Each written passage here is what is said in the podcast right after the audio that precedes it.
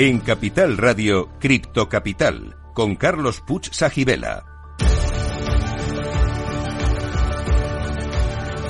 Saludos a todos los criptocapitaleros. Para vosotros es este programa el primero de la radio española que te cuenta lo que nadie te está contando sobre la tecnología blockchain y el mundo cripto.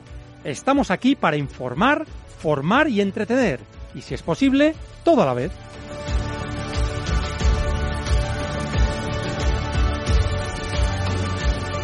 Y hoy traemos a un invitado increíble, Enrique Danz, profesor, escritor, pensador y autor de uno de los blogs sobre tecnología más influyentes y reconocidos, enriquedanz.com.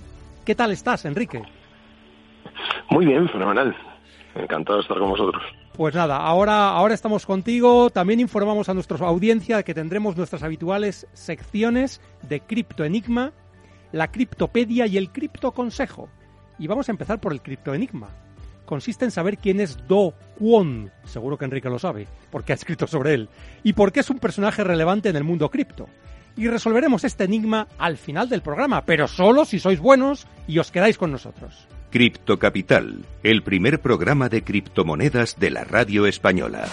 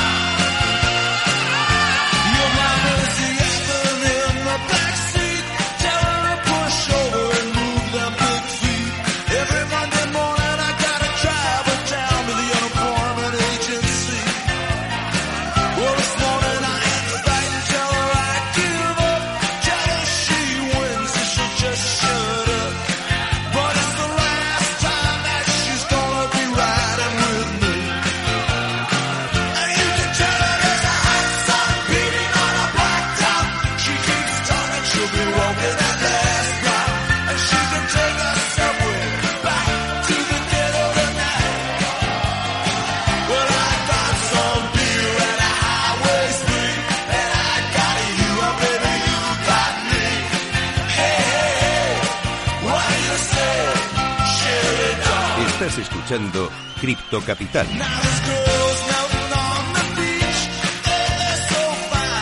Bueno, y empezamos como siempre con música del gran, gran Bruce Springsteen. Y es una buena introducción para presentaros a Enrique Danz, como os decía, le tenemos hoy con nosotros eh, para hablar de su libro Todo vuelve a cambiar. Enrique Danz, profesor, escritor, pensador y autor del blog enriquedanz.com. Eh, Enrique, mm, para empezar la entrevista, ¿nos puedes contar cómo ha sido la génesis de este libro y si puede considerarse una continuación de tu anterior libro Todo va a cambiar? Bueno, la génesis es muy sencilla, es, es, un, es un buen editor. Es, es de Roger Domingo, mi editor, es Sí. el editor de mis dos libros anteriores, que apareció, estuvo en una, en una de mis conferencias y le gustó la temática. O sea, yo llevo un tiempo hablando sobre la importancia o, o la evolución hacia una nueva, una nueva versión de la web, digamos, una, es una evolución de la web que conocemos, la web 3, ¿no? Sí. y, y le pareció que eso daba para un libro y yo le contesté que hombre que consideraba que había escrito el anterior hacía muy poquito el, el- mi libro anterior viviendo en el futuro eh, lo escribí justo antes de empezar la pandemia Sí, 2019, sí, es Y- cierto. Ujú. eh, Exacto, 2019 y 2019 finales además y poco poco poco sabíamos lo que iba lo que nos, lo que se nos veía encima Desde luego. Y, y le dije eso, que, que estaba muy cerca, eh, pero me dijo que no, que este tema que estaba muy bien, que lo explicaba de una manera que le parecía llamativa, interesante y tal, y que, y que me pusiera con ello. Y digamos que, que Roger sabe cómo, cómo picarme y cómo, y cómo motivarme para que, para que me ponga con ello. La verdad es que lo escribí en, un mes escaso, porque lo tenía muy, muy preparado, muy, entonces pues hombre, el mes que te lleva a documentar y, escribir de una manera un poco más, un poco más para un libro, ¿no? Eh, bueno, el subtítulo del libro es Cómo la Web3 revolucionará el mundo tal y como lo conocemos y además has introducido algo en innovación, porque ejemplo, por ejemplo hablas en el libro de que la introducción, parte de ella, ha sido escrita usando la famosa ChatGPT. Entonces, cuéntanos cómo ha sido esto. Luego aclaras que el resto del libro lo has escrito tú, que me hace mucha gracia también eso, ¿eh? Pero, pero dices que una parte de la introducción la ha escrito ChatGPT. Cuéntanos, ¿qué, ¿cómo has hecho esto? Sí, es que, a ver, ChatGPT cuando empezó a, cuando, cuando lo presentaron a finales de noviembre, obviamente empezamos muchos a, jugar con él para, para casi todo, ¿no? Claro. Entonces yo me encontré primero con el detalle de que ChatGPT me conocía, que oye, pues siempre es un punto, ¿no? O sea, al final si, si llevas 20 años escribiendo todos los, todos los días como mínimo un artículo, pues eh, suponer que ChatGPT se ha entrenado con algunos de tus artículos, pues parece que no es mucho suponer. Con lo cual, pues me encontré con que le podía preguntar quién era o quién le, o mejor todavía, que le podía preguntar, le podía pedir que escribiera con mi, con mi estilo. Claro. ¿no? Cosa, cosa que es muy divertida, porque en realidad lo que hace cuando le pides con, que, que, que escriba en el estilo, con el estilo de Enrique Danz es meter más subordinadas o subordinadas más largas, lo cual quiere decir que tengo un rollo que te mueres. Pero bueno, ¿qué le vamos a hacer? Soy profesor, ¿no? Es lo que tiene. Eh, entonces, pues empecé a, a jugar, a, a pedirle, pues, eh, empecé muy sencillo, voy a escribir una entrada sobre este tema, un artículo sobre este tema, pues se lo digo a ChatGPT que lo escriba, ¿no? Y cuando lo escribió y lo, y lo copié directamente, copié y pegué sobre mi página y, y no dije nada, hasta el, hasta el párrafo final no dije nada, pues Sí. muchísima gente dijo, hombre, pues esto no me parecía muy tuyo, faltan los enlaces, no sé, tal. Entonces me di cuenta de que era, era muy, muy obvio, ¿no? O sea, que no, que no, que todavía no estaba a ese nivel, pero que sin embargo, en, la siguiente vez que lo probé, pues lo que hice fue pedirle que escribiera parte de una entrada, la retoqué un poquito, le coloqué los enlaces y no se dio cuenta nadie, absolutamente nadie.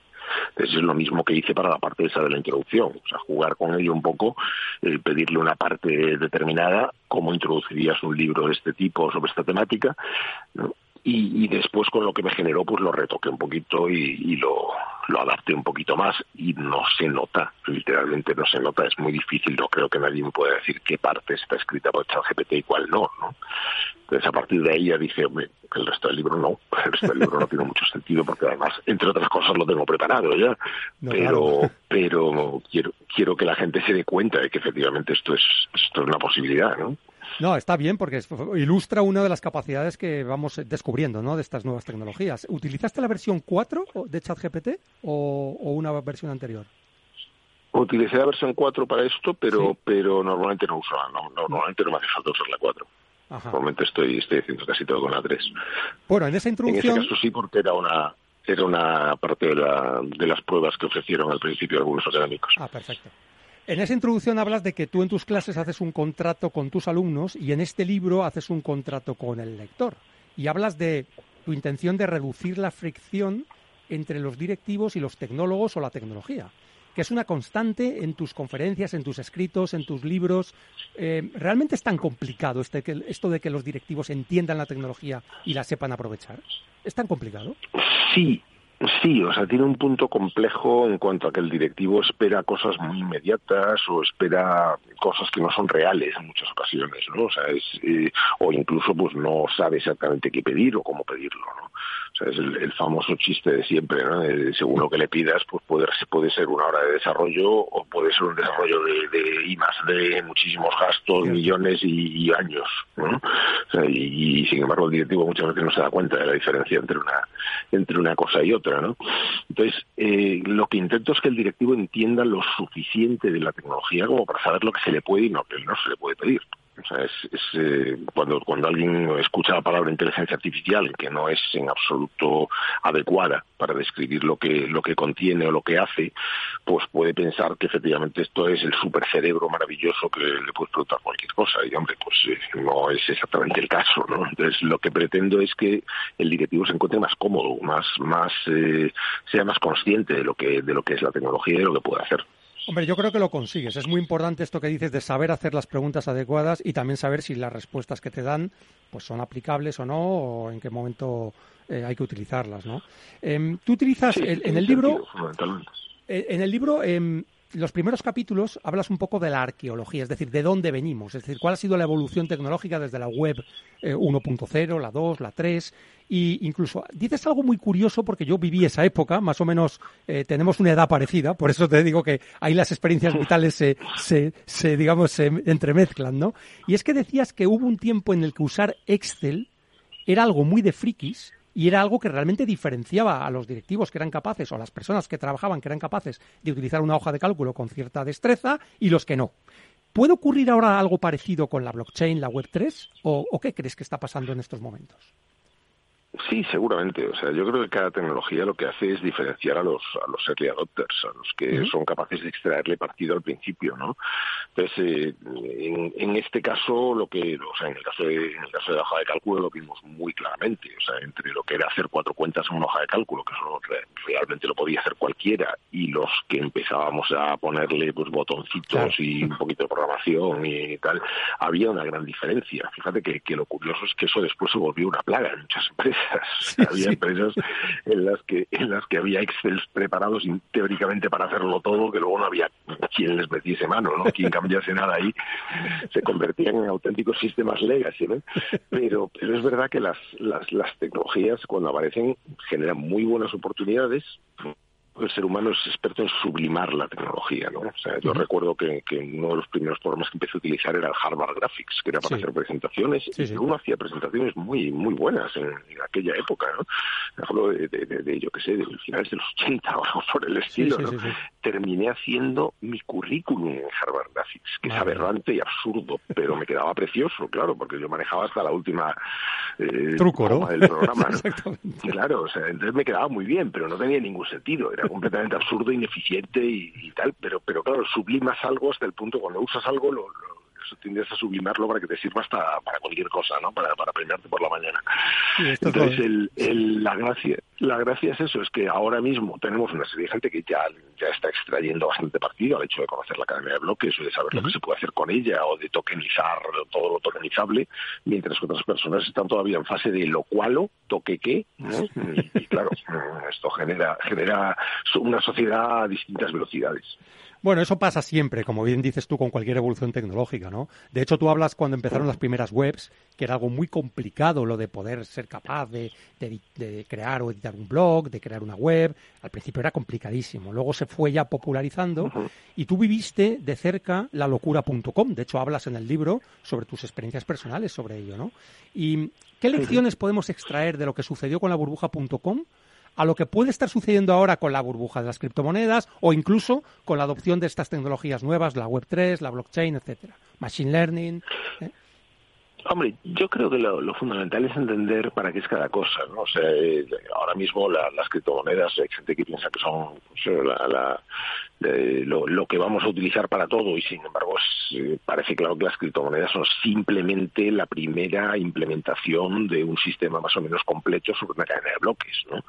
¿Qué pasa? ¿Qué es lo importante de esto? Por ejemplo, las criptomonedas son importantes porque tienen la capacidad de, de, de, de redefinir el sistema económico o el dinero tal y como lo conocemos, que es un, una creación bastante llena de agujeros en este momento, ¿no? Y parece evidente que pues, se acaba de aprobar el techo de, deuda de los Estados Unidos, sí. pero, pero pues por ahí eh, por ahí han dado, ¿no? O sea, todos los años estamos cada vez más sí, cerca de todos los años la misma la misma fiesta, efectivamente.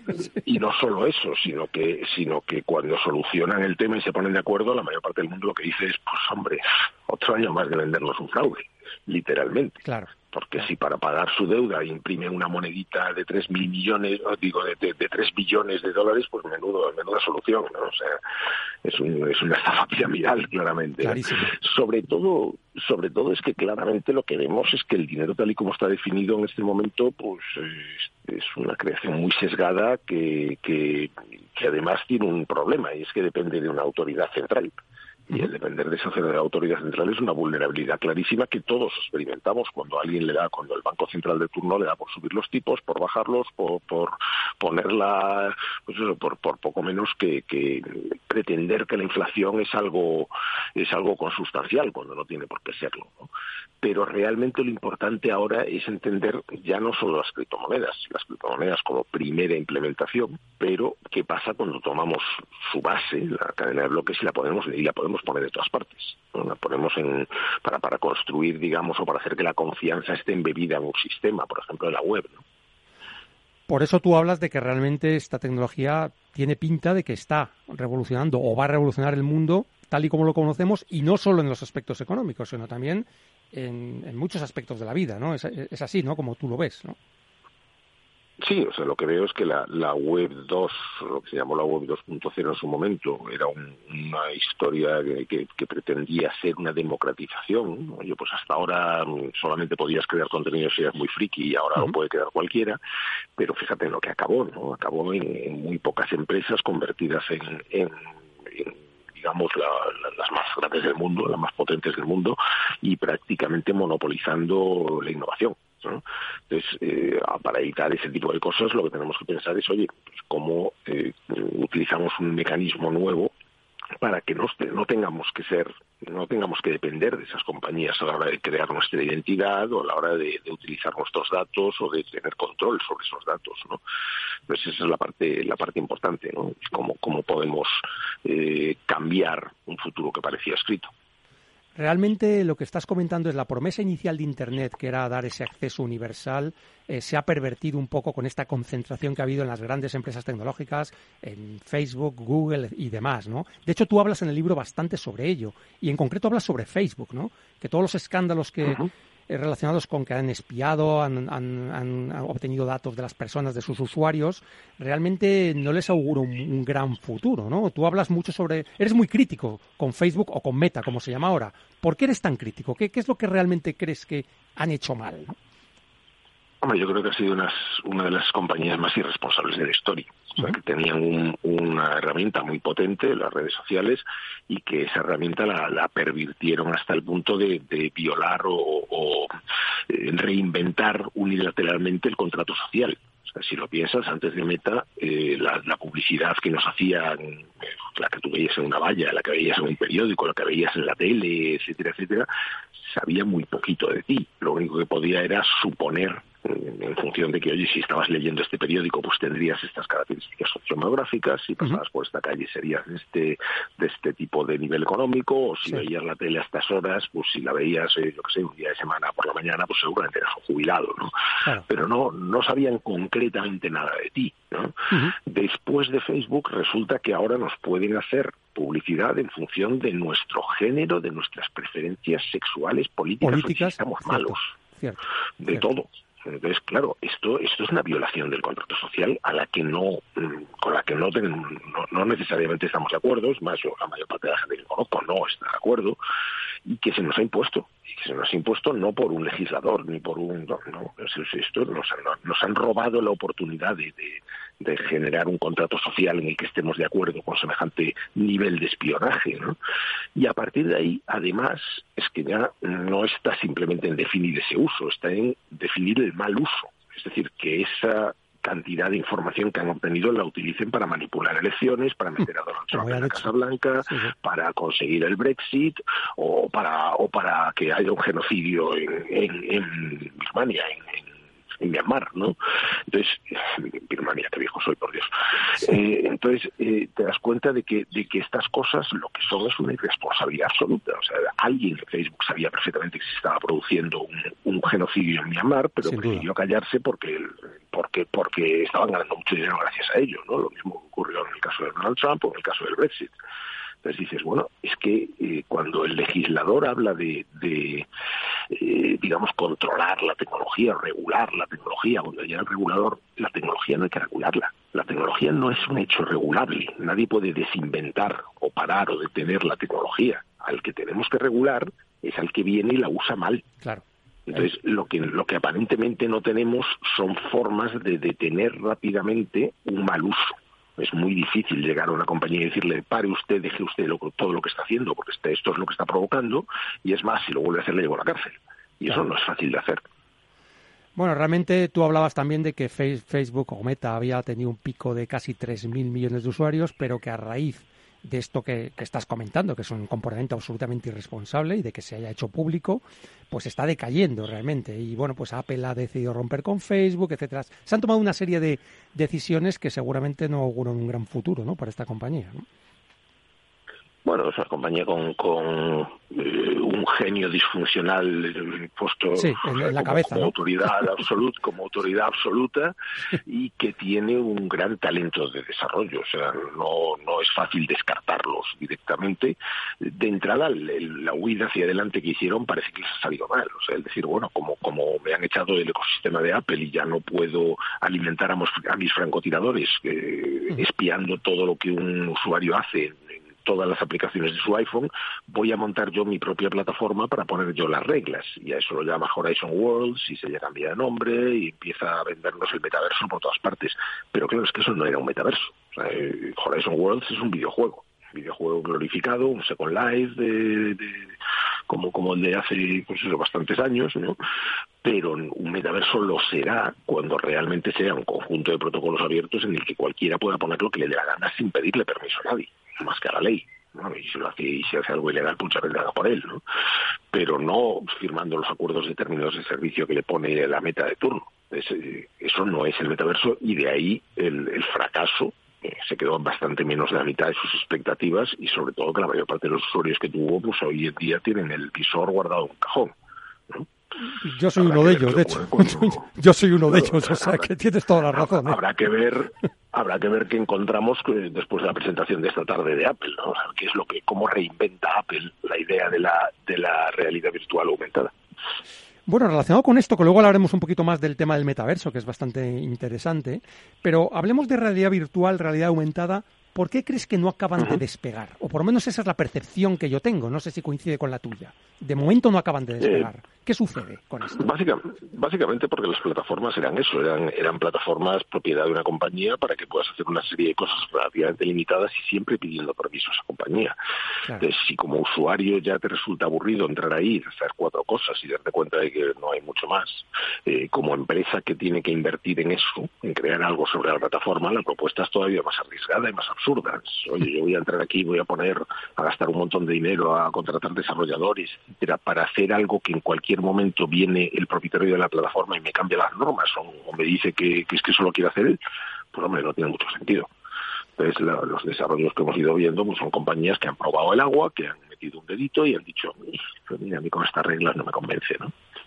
Bueno, yo creo que queda mucho por evolucionar y también está el tema de lo que tú hablas, o sea, realmente si está descentralizado, si requiere pedir permisos, hay unas normas que están impuestas por la compañía privada que en este caso está promoviendo este tipo de cosas, pues realmente hay mucha gente que no le va a convencer o que no va, no va a ser mm, lo que ellos esperaban, ¿no? Eh... No, o sea, hay, alguna iniciativa más interesante. Tienes Decentraland. Decentraland no ha conseguido tampoco pasar una barrera muy un poco, un poco friki, ¿no? Pero, pero por lo menos es un sitio en el cual, pues, toda la autoridad, todos los cambios que se hacen y tal dependen de los usuarios de Decentraland, ¿no? Y los propios usuarios de Decentraland se consideran, quiero decir, los usuarios serios, no los que entran a sus paseos, los que los que se autentican con su wallet criptográfico, son ciudadanos y como tales ciudadanos tienen derecho al voto y tienen derecho a decidir sobre si eh, los precios suben, bajan o qué, ¿no?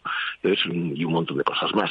Entonces, en ese sentido es una iniciativa más interesante, pero pues, eh, todavía nos falta una, una cierta un cierto cambio para que la gente considere que esto es un sitio donde se puede montar cualquier cosa o se puede, eh, pues eso, aventurar uno con cualquier iniciativa. Oye, Enrique, estamos teniendo una conversación súper interesante contigo. Vamos a hacer ahora una pequeña pausa, pero no os vayáis porque seguimos con Enrique. Nos quedan muchos temas de hablar sobre su libro, sobre su visión sobre la tecnología y hacemos la pausa para la apertura del mercado en Estados Unidos y para la publicidad. Volvemos en pocos minutos. Quedaos criptocapitaleros, no os arrepentiréis.